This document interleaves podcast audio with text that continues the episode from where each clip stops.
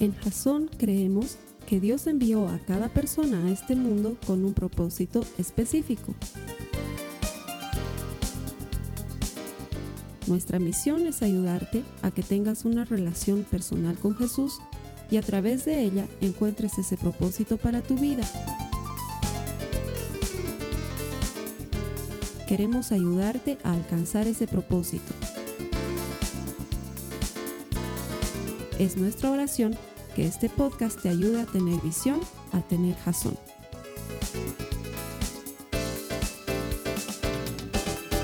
Hola, bienvenido. Gracias por conectarte con nosotros como todas las semanas. Es un privilegio llegar hasta tu escritorio, hasta tu computadora, tu tablet, tu celular, desde donde sea que estés conectado, en el lugar del mundo en el que estés conectado. Lo hacemos porque queremos compartir la palabra de Dios, convencidos de que todo el que encuentra a Dios encuentra vida. Nuestro deseo es que la palabra de Dios entre en tu hogar, en tu oficina, en tu casa, en tu vida y por medio de ella encuentres la eterna vida que Jesús ofrece, vida en abundancia, aquella que está preparada para los que le reciben. Durante estas últimas semanas hemos estado compartiendo los fundamentos de nuestra fe. Estoy seguro que has podido entender, si has estado con nosotros siguiendo la serie, que todo esto está solamente pensado para que nos conectemos con Dios. De eso va a tratar el tema de hoy, así que te doy la bienvenida. Gracias por conectarte, estás a tiempo aún para darle clic a uno de los botones ahí abajo y compartirlo con otras personas, eh, seguramente por Facebook, por Twitter o por otras redes sociales. Ellos pueden ver tu anuncio y conectarse. ¿Quién sabe en este momento hay alguien necesitado de la palabra de Dios y tú puedas compartírsela? Eso, te transformaría, tiene un misionero digital y nosotros estaríamos eternamente agradecidos. Gracias por conectarte, bienvenido. A las personas que vienen aquí todos los domingos, gracias por elegir venir a la iglesia. Es una elección, podrías estar haciendo otras cosas, pero cada vez que te comprometes con el Señor, eliges venir a la iglesia, lo pones como prioridad y el Señor no deja sin recompensa a los que le buscan. Él es un Dios galardonador, premiador de los que le buscan. Cada vez que tú pones a Dios en primer lugar en tu vida, Él te va a recompensar. Además que estás haciendo la mejor elección que puedes hacer. Gracias por estar aquí, que el Señor te bendiga y te hable por medio de la palabra que vamos a compartir hoy.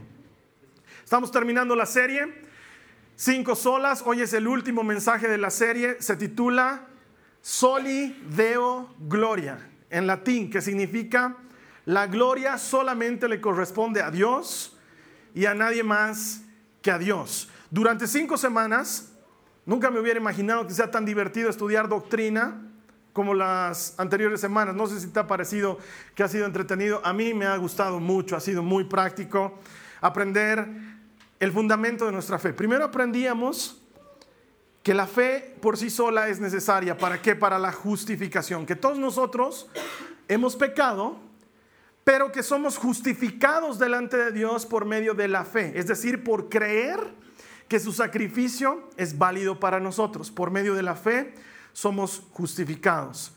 Luego hemos aprendido que por medio de la gracia es que recibimos salvación. La gracia significa que es un regalo gratuito de Dios el habernos salvado. No es algo que tú y yo hayamos ganado, ni algo que tú hagamos por conservar, sino que Dios nos lo entrega por medio de la fe añade gracia y esa gracia nos provee salvación. Y habíamos visto que esas fe y gracia tienen que entrar en una bolsa en Jesucristo. La semana pasada entendríamos que solo Jesucristo y nada más que Jesucristo es el camino. El único nombre, la única verdad y la vida eterna están en Él. Y solamente por medio de Él y a través de Él es que podemos experimentar la fe y la gracia. Y entonces cuando predicamos a Jesús, lo predicamos desde la gracia, don inmerecido, regalo gratuito, pero también desde la verdad. Hemos pecado y necesitamos un Salvador. Y verdad y gracia van de la mano. ¿De dónde sacamos todo esto? Eso lo veíamos la primera semana. Sola escritura. Para nosotros la Biblia y ningún otro texto, ningún otro añadido, ningún otro comentario tienen el peso y el valor de sagrado. Solamente la palabra de Dios. Cuatro solas. Sola escritura, sola fide, sola gracia y solus Christus, que significa solo la escritura, solo la fe, solo la gracia y solo Jesucristo para nosotros son la línea central de nuestra vida como creyentes. Y hoy cerramos con en qué decanta todo esto, en qué deriva todo esto. Soli Deo Gloria, que quiere decir la gloria solamente para Dios. Pero para esto te voy a pedir que comencemos primero con nuestra cita base de la serie que está en Josué, capítulo 1, el verso 8, por favor. Dice, Estudia constantemente este libro de instrucción. Medita en él de día y de noche, para asegurarte de obedecer todo lo que allí está escrito. Solo entonces prosperarás y te irá bien en todo lo que hagas. Dios está hablando ahí con Josué y le está dando una instrucción que es bien clara y que nosotros la, la compartimos de esta manera. Si el fundamento es sólido, tu casa, tu construcción va a permanecer de pie tanto en tiempos buenos como en tiempos malos. Nuestro fundamento está en la palabra de Dios. Nuestro fundamento es Jesucristo. Nuestro fundamento dice que hay que creer y hacerle caso para recibir gratis el don de la salvación. Ese es nuestro fundamento. ¿Y en qué deriva? En darle a Dios y solo a Dios y a nadie más que a Dios la gloria. Las semanas pasadas estaba contando que cuando yo era jovencito era una mega estrella de televisión, ¿te acuerdas? ¿Sí? Era, soy un campeón internacional múltiple de un programa de niños que se llamaba Jupugapandopo, que está en los anales de la historia boliviana, de la historia de la televisión boliviana como un hito educacional y concursístico en la vida. No sé, yo quiero verlo así. Lo que pasa es que te quiero contar algo interesante. Para mí era fantástico participar en este programa de televisión. ¿Alguna vez has debido escuchar esa frase que dice, la gente quiere sus 15 minutos de fama, ¿no ve? Yo tenía más de 15 minutos de fama porque cada que ganabas luego volvías a ir dentro de unas semanas otra vez al programa y si ganabas volvías a ir. Entonces a mí la fama y la gloria me duraban unos cuantos días. Era hermoso salir de ese programa de televisión porque además que salías con tu torta y todo el mundo de los que estaban afuera del canal decían, oh, ya ha participado en Jupugapandopo, ¿no? Y tú estabas ahí con tu torta así como, sí, he ganado, digamos. sí. Te subías al minibús así con tu torta y todos, qué, linda torta. Sí, es que he ganado. ¿no? Entonces, ay, he salido en la tele. Sí, he salido en la tele. Y en mi colegio era una suerte de celebridad, por lo menos por 24 horas. ¿Sí? 24 horas antes me encargaba de hacerme publicidad. Le decía a la gente, oye, por si acaso esta tarde tienes que ver la televisión, voy a estar en la tele. Y hacía mi, propio trabajo de marketing de guerrilla. ¿ya? Y pasaba el programa de televisión y era que, ¡pum!, eras conocido. Al día siguiente, cuando llegaba al colegio, todo el mundo me decía, ¿te ha visto? Y los que estaban en cursos más abajo, los que estaban en cursos más arriba, ¿te ha visto en la tele? ¿Has estado en la tele? Y claro, sí, estaba en la tele. Sí, si quieres te firmo el autógrafo. Y, y lo más deli de eso, lo, más deli de mis 15 minutos de gloria, era el recreo al día siguiente de Jupugapandopo porque tenía hamburguesa gratis en el kiosco del colegio iba al kiosco del colegio y la señora del kiosco me amaba. Entonces me decía, te papito, te he visto ayer en la tele y has ganado una hamburguesa con queso y papas para el Carlos Alberto. Y yo, entonces era pues la gloria durante 24 horas. Sí, después de eso nadie más lo recordaba y toda la fama pasaba y hoy en día estoy seguro que casi nadie recuerda ese pasaje excepto yo en mis memorias. Pero era fantástico. Era fantástico experimentar ese rato de, de wow. Y no sé qué se te viene a tu mente cuando escuchas la palabra gloria, a no ser que conozcas a alguien que se llama Gloria, entonces te venga la tía Gloria a la cabeza, pero no estoy hablando de, no estoy hablando de esa gloria, estoy hablando de otra gloria, de, esa, de ese destello, eso, ese, ese wow que uno vive en algún momento o que uno espera vivir en algún momento o qué sé yo, de eso te quiero hablar hoy porque según la Biblia solo le corresponde a Dios. Y para eso vámonos a la misma Biblia. Acompáñame a Éxodo, el capítulo 33. Vamos a leer los versos 18 y 23. Alguna vez te he contado esta historia, ahora la vamos a leer. Éxodo 33, 18, 23 dice, entonces Moisés dijo, te ruego que me muestres tu gloria. Y el Señor respondió, yo haré pasar toda mi bondad delante de ti y proclamaré el nombre del Señor delante de ti. Tendré misericordia del que tendré misericordia y tendré compasión de quien tendré compasión. Y añadió, no puedes ver mi rostro porque nadie me puede ver y vivir. Entonces el Señor dijo, hay un lugar junto a mí, tú estarás sobre la peña y sucederá que al pasar mi gloria, te pondré en la hendidura de la peña y te cubriré con mi mano hasta que yo haya pasado. Después apartaré mi mano y verás mis espaldas, pero mi rostro no se verá. Siempre que he leído este pasaje, no sé por qué me lo imagino como, como un niño jugando con sus muñecos, con sus juguetitos. Solo que esta vez el juguetito le dice, oye, si de veras me quieres, si de veras soy tu juguete favorito, quiero que me muestres todo de lo que eres capaz.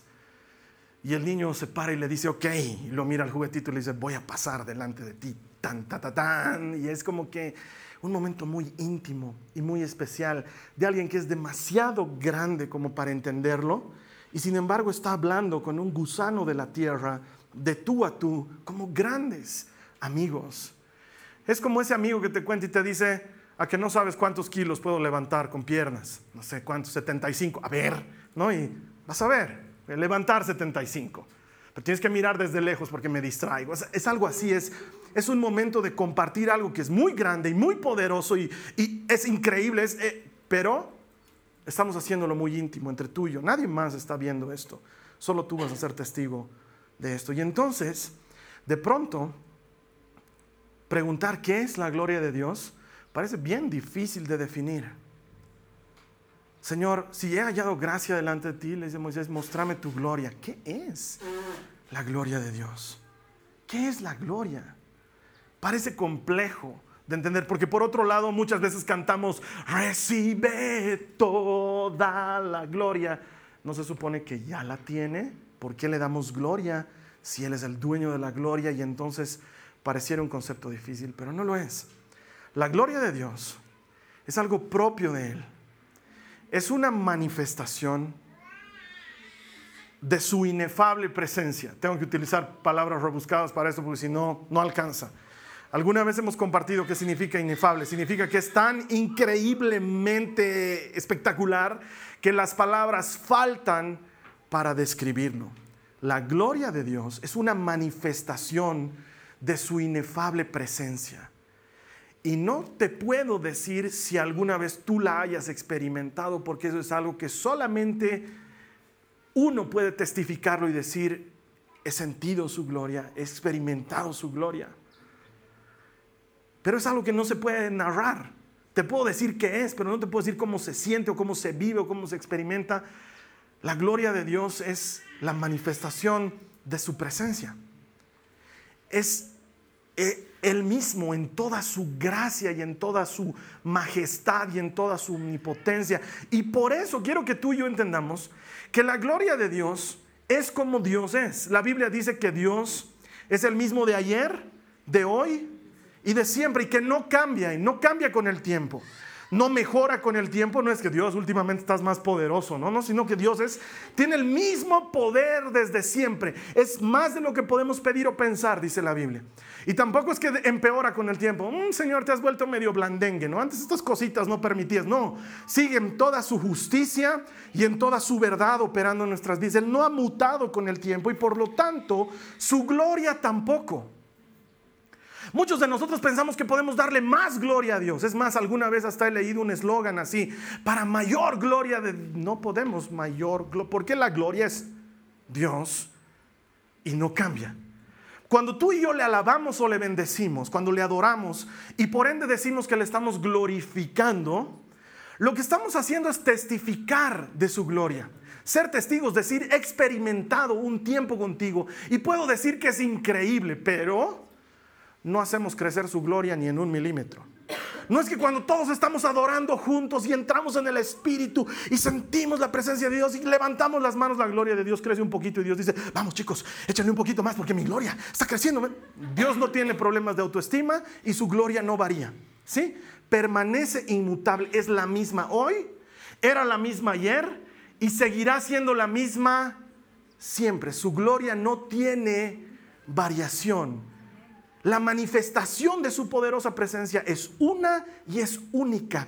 Y por eso solo a Dios le corresponde la gloria y a nadie más. Mira lo que dice la Biblia, por favor, en el Salmo 19, los versículos 1 al 4. Qué lindo salmo que nos describe este encuentro con la gloria. Dice, los cielos cuentan la gloria de Dios el firmamento proclama la obra de sus manos. Un día transmite al otro la noticia, una noche a la otra comparte su saber, sin palabras, sin lenguaje. sin una voz perceptible. Por toda la tierra resuena su eco. Sus palabras llegan hasta los confines del mundo. Dios ha plantado en los cielos un pabellón para el sol. No sé si alguna vez lo has experimentado. El otro día eh, el Sergito me recoge, íbamos a charlar, me recoge de mi casa, estábamos andando en su movilidad y de pronto él me estaba hablando de no sé qué que seguramente era importante. Estoy seguro, seguro era importante, perdón. Pero vi el cielo y no pude y le dije, Sergio, mira el cielo. Era hermoso. Él mismo cambió lo que estaba hablando y me dijo, sí, y los colores a esta hora. Y le dije, sí, wow. No sé si alguna vez te ha pasado eso que de repente te quedas absorto. No hay palabras para decir lo que estás viendo. El cielo cuenta la gloria de Dios. El firmamento anuncia la obra de sus manos. Cuando ves a los animales interactuando entre ellos, o el agua corriendo, o los niños jugando, y de pronto, ¡pum!, es como que te desenchufaran del mundo y te quedas en eso, absorto. Y entiendes que hay algo más grande de lo que puedes entender, que está en control de todo esto. Hablaba una vez con mi querido amigo Mario y él me decía que más de 200 eventos diferentes ocurren simultáneamente para permitir que exista vida en este planeta. Por ejemplo, entonces cuando tú dices, ay, es casualidad, no es el producto de la evolución, es como para agarrarte a sopapos y decirte, imbécil, con todo respeto.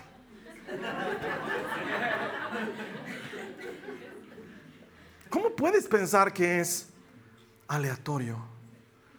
Cuando toda la creación está gritando que hay alguien detrás de eso. Se encarga de que tus células se multipliquen.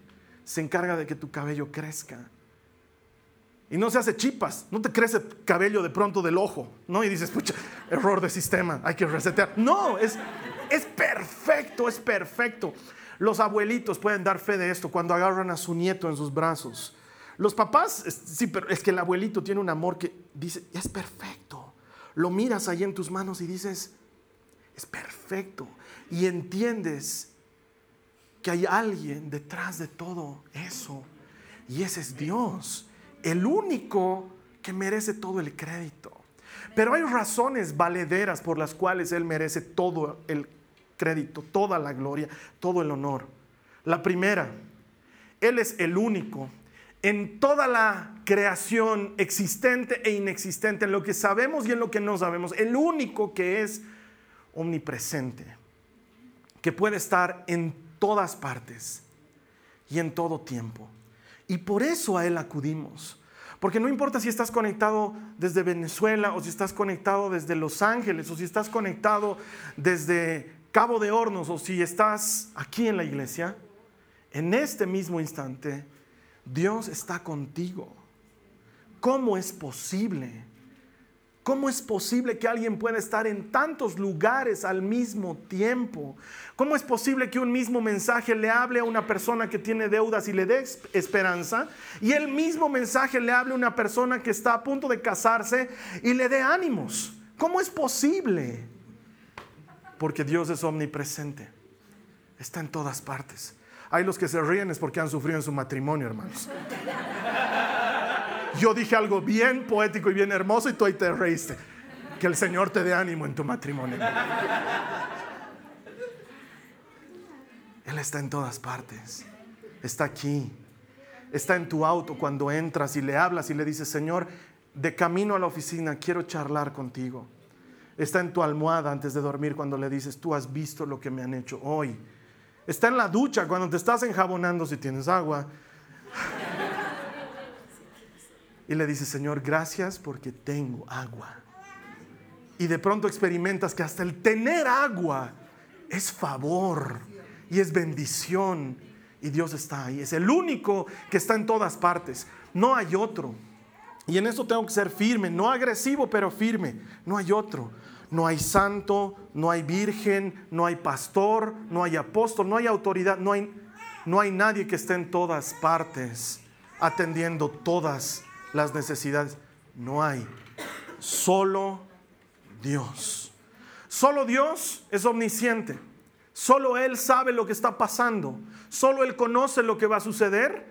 Solo Él tiene registro de lo que ha ocurrido. Solo Él sabe lo que tú y yo ni siquiera imaginamos. Su conocimiento excede nuestro conocimiento. Nadie sabe todo lo que Él sabe y sin embargo Él quiere compartirlo con nosotros que no sabemos nada. Solo Él sabe, omnisciente y omnipotente porque nadie puede lo que Él puede tú y yo llegamos a un punto en el que reconocemos que no podemos más. Y cuando tú y yo llegamos a ese punto, Dios cruje los dedos y dice, échenle campo, porque aquí viene el que todo lo puede. El Shaddai es mi nombre. Todo es posible para mí. El Señor lo puede todo. No hay otro que pueda todo. Yo te puedo decir, hermano, te quiero ayudar, mi mano está extendida, charlaremos, pero ¿sabes qué? Sé que tengo limitaciones, pero conozco a alguien que puede todo puede perdonar pecados, puede sanar heridas, puede levantar al que ha muerto, puede eh, restaurar al que ha caído, puede transformar situaciones, puede traer al drogadicto, puede atraer al que está perdido, puede transformar tu vida. Él puede hacerlo todo, nada es imposible para Él y Él es el único. Por eso merece toda la gloria. Por eso es que el cristiano que se precia de ser cristiano no adora, no sirve, no alaba, no honra, no venera, no nada a nadie que no sea Dios. Porque es el único que lo merece. No, pero es que aquí nosotros no, no veneramos a nadie más, no reconocemos a nadie más, no adoramos a nadie más, no doblamos rodilla a nadie más, no entregamos oración a nadie más, sino solamente a Dios. Él es el único que la merece porque además Él es el único que me escucha porque Él es el único que está en todas partes. Todo lo otro es una oración lanzada al aire que no tiene destinatario. Pero cuando hablas con Dios, estás conectándote con el único que puede atender tu necesidad. Con gran sabiduría y autoridad Jesús le responde a Satanás diciendo, no me puedo hincar ante ti porque sería una pérdida de tiempo. Al Señor tu Dios adorarás, solamente a Él servirás, solo a Dios la gloria. Ahora, los seres humanos tenemos un serio problema con la gloria. Y ese es el otro problema. Quizás podamos convenir y ponernos de acuerdo, sí, que solo Dios la gloria y solamente la gloria en los temas que parecen de alta categoría espiritual. Pero cuando ya entramos en los niveles de categoría de tú a tú, ahí el hombre cree que hay ciertas glorias que puede administrar. Y entonces ahí tenemos un pequeño problema porque quiero que sepas esto no hemos sido diseñados para administrar gloria. ¿Sí? No es algo que está ahí para que lo aprendas. Hay algunos que sí pueden ser glorificados y otros que no. El hombre no ha sido diseñado para administrar la gloria. Y cada vez que intenta administrarla, fracasa terriblemente. Pero para eso, siempre quiero que sea la Biblia la que te predique y no yo. Mira lo que dice Primera de Crónicas 29, 11 al 13. Está hablando David con el Señor y le dice, tuyos son, Señor, la grandeza y el poder, la gloria, la victoria y la majestad. Ahí está enumerando David cosas que nosotros no sabemos manejar. Tuyo es todo cuanto hay en el cielo y en la tierra. Tuyo también es el reino y tú estás por encima de todo. De ti proceden la riqueza y el honor. Tú lo gobiernas todo. En tus manos están la fuerza y el poder. Y eres tú quien engrandece y fortalece a todos. Por eso, Dios nuestro, te damos gracias. Y a tu glorioso nombre tributamos alabanzas. Me hace recuerdo a Jesús con sus discípulos cuando ellos le dicen, Señor, enséñanos a orar. Y Él les dice, cada vez que oren, háganlo de la siguiente manera. Padre, que estás en los cielos, santificado sea tu nombre. Y empieza a orar lo que nosotros conocemos como el Padre nuestro. Y cuando está terminando el Padre nuestro, Jesús termina diciendo, porque tuyos son el reino, el poder y la gloria por siempre. Amén. ¿Por qué dice eso Jesús? Porque el reino el poder y la gloria son tres cosas que no nos corresponden, sino solo a Dios.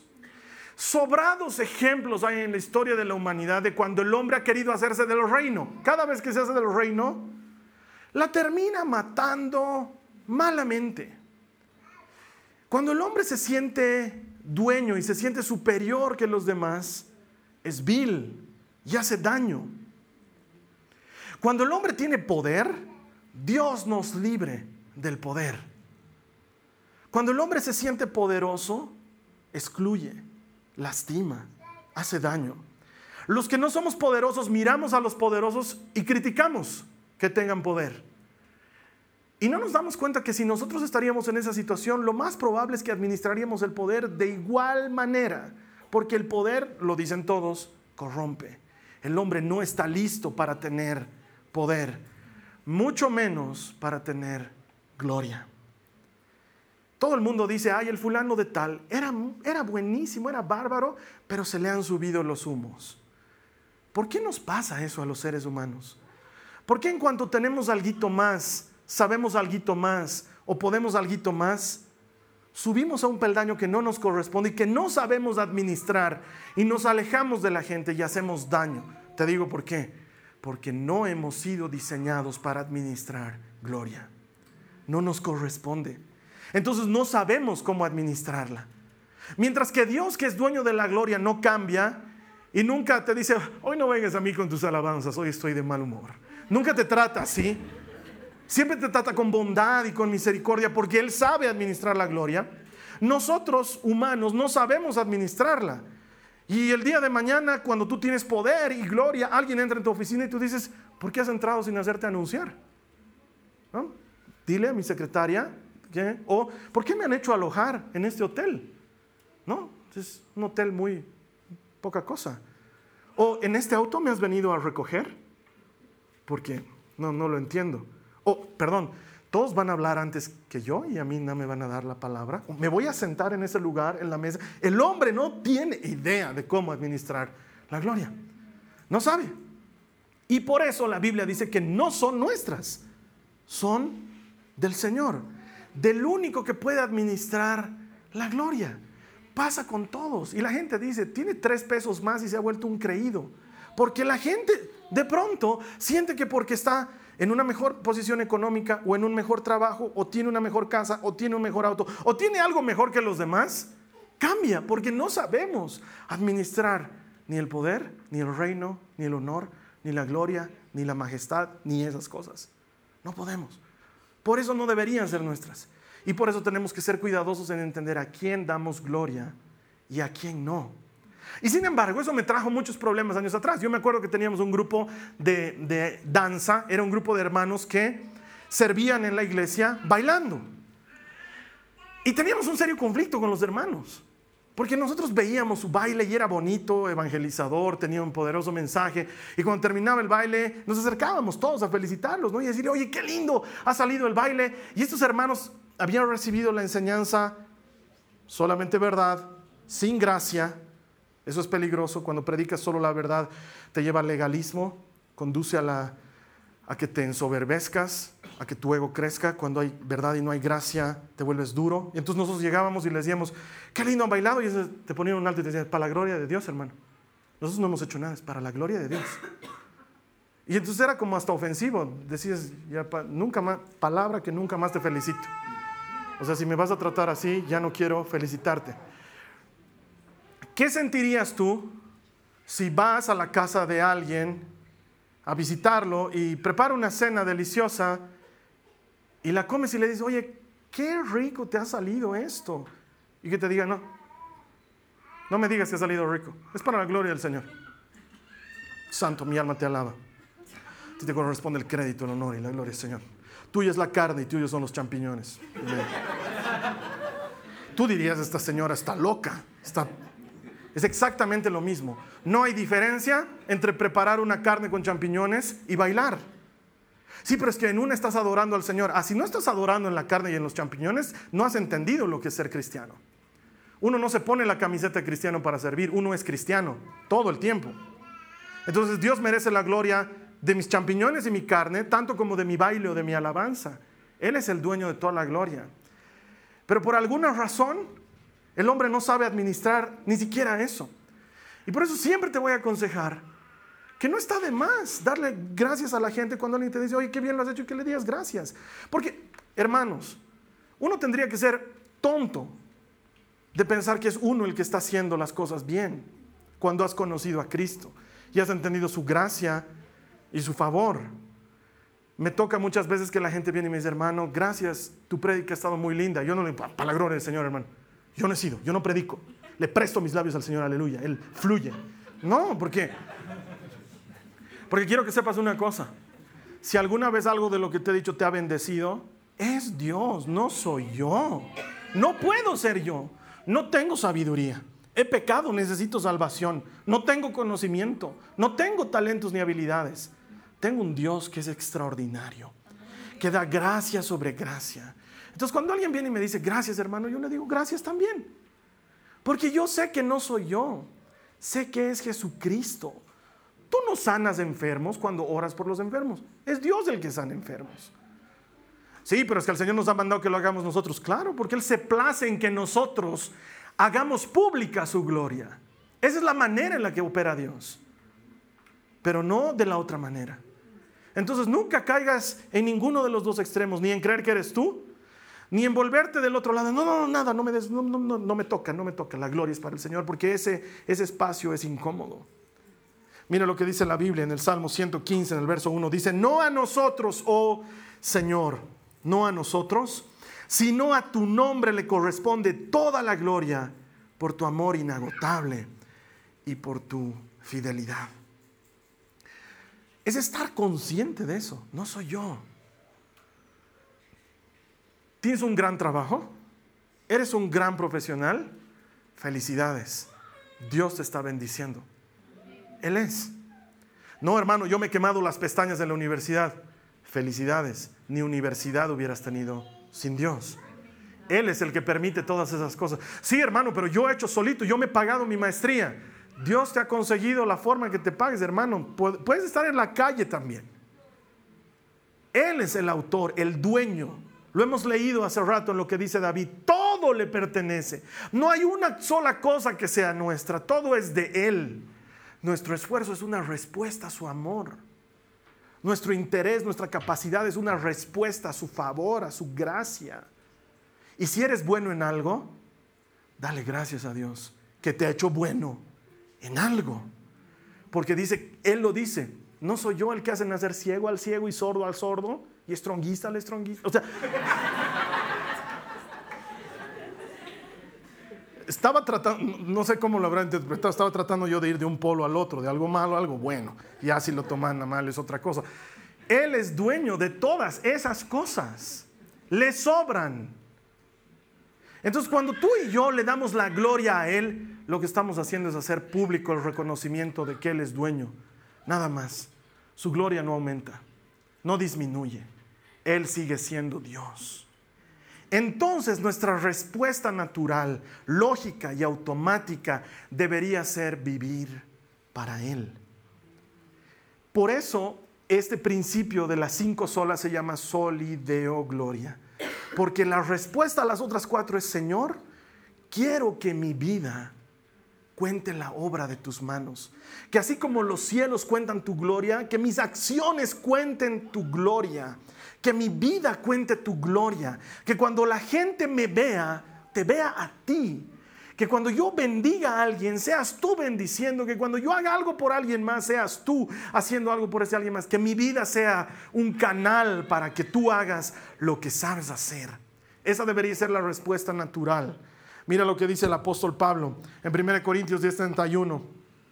Dice, así sea que coman o beban o cualquier otra cosa que hagan, háganlo todo ¿Qué dice? Háganlo todo para la gloria de Dios. Todo lo que hagas. Cuando vas a tu trabajo, trabaja para el Señor. Cuando sacas a tus hijos al parque, sacalos para el Señor. Cuando vas a visitar a tus padres que están ancianos, visitalos para el Señor. Todo lo que estés haciendo, cuando vayas a hacer tus compras, haz tus compras como si estuvieras comprando para el Señor. Cuando vayas a, no sé, la tarea más ingrata que te puedas imaginar, te tocó limpiar los baños de tu casa, limpialos para darle gloria al Señor. ¿Por qué? Porque todo lo que hagas puede, debe, tiene que ser una expresión para su gloria. Y esta es una invitación a que reorganices tus prioridades. Porque tristemente, muchos de nosotros decimos que el Señor es nuestro número uno, pero en la práctica no lo es. Porque si tengo té con mis amigas, pero tengo algo que hacer para el Señor, bueno, pues tengo té con mis amigas y el Señor no se va a enojar. Finalmente el Carlos Alberto dice que no es obligatorio. Entonces, la palabra del Carlos Alberto pesa más que Dios como mi prioridad. O si está haciendo mucho frío, finalmente se está haciendo mucho frío y el Señor no se enoja de que no haga lo que tengo que hacer para el Señor y entonces mi prioridad se invierte. Y digo que Dios es mi prioridad, pero en la práctica Dios no es mi prioridad. Y eso transforma las circunstancias. Tú y yo necesitamos entender que si decimos que las cuatro solas anteriores funcionan para nosotros, la quinta funciona cuando Dios está efectivamente en el primer lugar en tu corazón y en tu vida. Y eso significa que Él es todo antes que lo demás.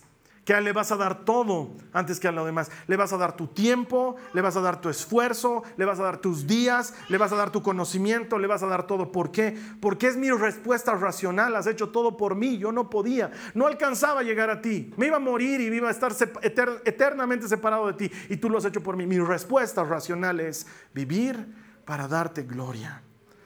Caminar de manera que la gente, el mundo entero sienta que la gloria de Dios está siendo relatada a través de mi vida. Mi vida cuenta tu gloria, Señor. Mis acciones cuentan la obra de tus manos. Ese debería ser mi motivo. Y entonces me comprometo. Me comprometo con la gente, me comprometo con el prójimo, no me comprometo con la denominación, me comprometo con la iglesia, con I mayúscula, que es la respuesta del mundo. Dios ha querido que así sea y entonces la iglesia se vuelve mano y se vuelve pie y se vuelve boca y ayudo y no me hago el quite. ¿Por qué? Porque ese día tenía fútbol. No, has arreglado tus prioridades y entiendes que Dios es primero. ¿Me voy a perder de mi fútbol por este servicio? Sí.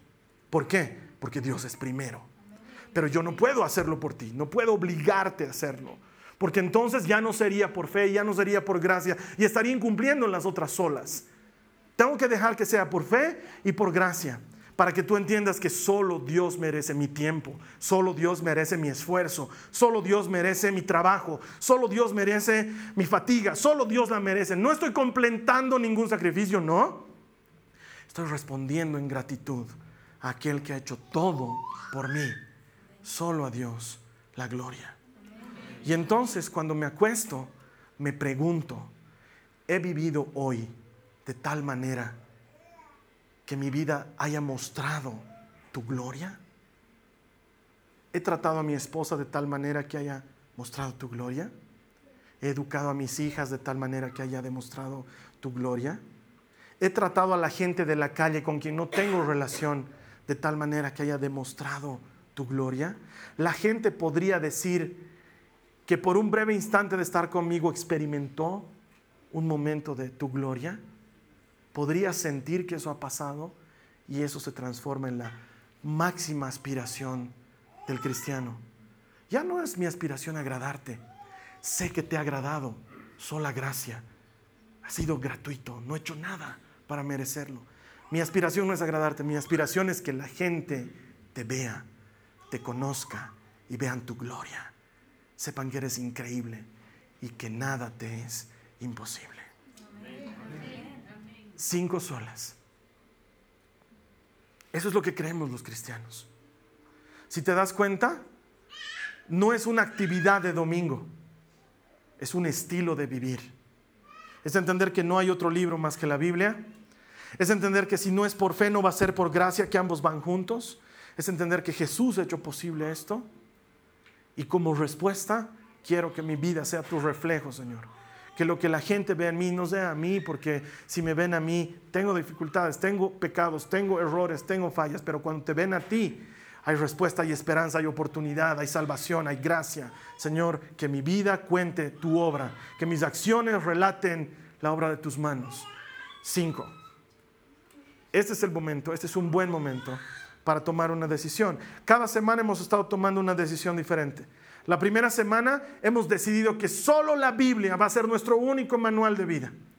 La segunda semana hemos decidido creerle a Jesús, no creer en Él, sino creerle, porque creerle significa hacerle caso. Si Él dice no vayas por aquí, Él sabrá por qué. Si Él dice no metas tu mano en este asunto, no la mete, Él sabrá porque yo le creo y le hago caso. La tercera semana hemos decidido aceptar el regalo no aumentarle. No regalo más me porto bien, no regalo más hago esto otro, no, regalo puro, porque solamente tú puedes salvarme. Y la última semana hemos decidido que Él sea nuestro único Señor, nuestro único Salvador, nuestro único camino. No hay otro.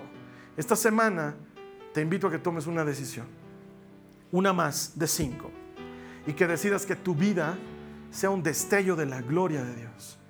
Que cuando camines por ahí, la gente vea a Cristo y su gloria, la manifestación sobrenatural de su inefable presencia. Y tu vida va a ser diferente siempre. Ya no vas a ser tú caminando, va a ser la gloria de Dios caminando en todo lado. Y entonces cuando la gente te diga, ay, gracias por lo que haces o qué bien lo que has hecho, tú sabes que no eres tú. Tú sabes de dónde vienes.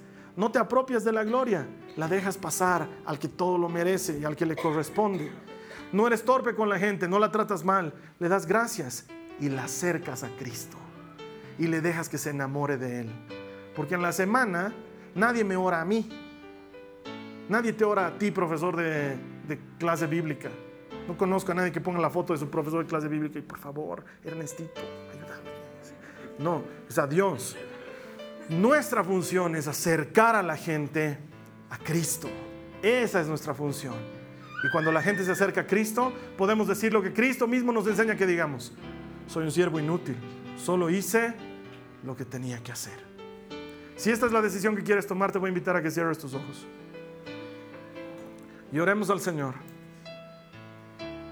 para que Él nos permita ser su gloria y darle gloria con nuestra vida. Para que Él nos permita que donde sea que vayamos, seamos una expresión de su gloria y el mundo crea, y el mundo le conozca. Cierra tus ojos, dile al Señor conmigo, Señor, he entendido que soy absolutamente incapaz de manejar la gloria renuncio a ella. Te pido perdón por todas esas veces que me he sentido superior a alguien más o que me he comportado como si fuera superior que alguien más. Ahora reconozco, entiendo que estamos en una misma condición. Somos pecadores. Yo soy pecador. Yo necesito tu ayuda cada día para caminar en ti. Pero hoy, Señor, tomo la decisión consciente de caminar para ti, te pido que mi vida sea una expresión de tu gloria, que lo que yo hago, que lo que yo digo, que yo, lo que yo vivo sirva para darte gloria a ti, que eres el único que merece todo el reconocimiento, todo el honor, todo el poder, toda la majestad, toda la sabiduría, todo el imperio, toda la alabanza y toda la gloria por los siglos de los siglos. Señor, que el solo estar vivo, que el solo respirar sea una alabanza para ti. En el nombre de Jesús. Amén y amén. Muy bien, durante cinco semanas hemos aprendido doctrina y sin embargo hemos visto la parte aplicada de la doctrina. Lo que te invito a hacer ahora es ser consecuente con aquello que has creído con aquello a lo que te has comprometido. Estudia, pasa tiempo en las escrituras, como le dice el Señor a Josué. Medita en ellas de día y de noche. Obedécelas, guárdalas. Solo entonces harás prosperar tu camino y en todo te irá bien. Esa es la garantía del Señor. Eso es lo que creemos los cristianos. Creemos que toda su verdad ha sido revelada en la palabra y que por fe alcanzamos justificación, que la salvación es gratuita, que Jesús la compró para nosotros, que nuestra respuesta racional es darle gloria con nuestras vidas. A Él y solo a Él. Te voy a estar esperando aquí la siguiente semana. otro mensaje de la palabra de Dios, otra serie pensada para ayudarte a desarrollar una relación personal con Él. Invita a otros, nos vemos aquí la siguiente semana, que esta semana sea una semana de paz y de gracia. Nos estamos acercando a las fiestas de fin de año, que el Señor te junte con los tuyos que anime tu corazón. Este es un buen momento para limar rencillas, para perdonar, para abrazarse a la gente. El mundo está dispuesto a escuchar de Jesús. Es un buen momento para hablar de Él. Nosotros vamos a seguir hablando de Él aquí la siguiente semana. Nos vamos a encontrar en este mismo lugar para celebrar juntos tú y yo que todo el que encuentra a Dios encuentra vida. Nos vemos aquí la siguiente semana. Esta ha sido una producción de Jason Cristianos con propósito. Para mayor información sobre nuestra iglesia o sobre el propósito de Dios para tu vida, visita nuestro sitio web www.jason.info. Allí encontrarás muchos recursos para animarte en tu relación con Dios, enseñanzas, nuestro blog, prédicas y mucho más. Te lo deletreamos www.jazon.info también puedes visitarnos en nuestro sitio en Facebook www.facebook.com barra Que Dios te bendiga abundantemente. Muchas gracias.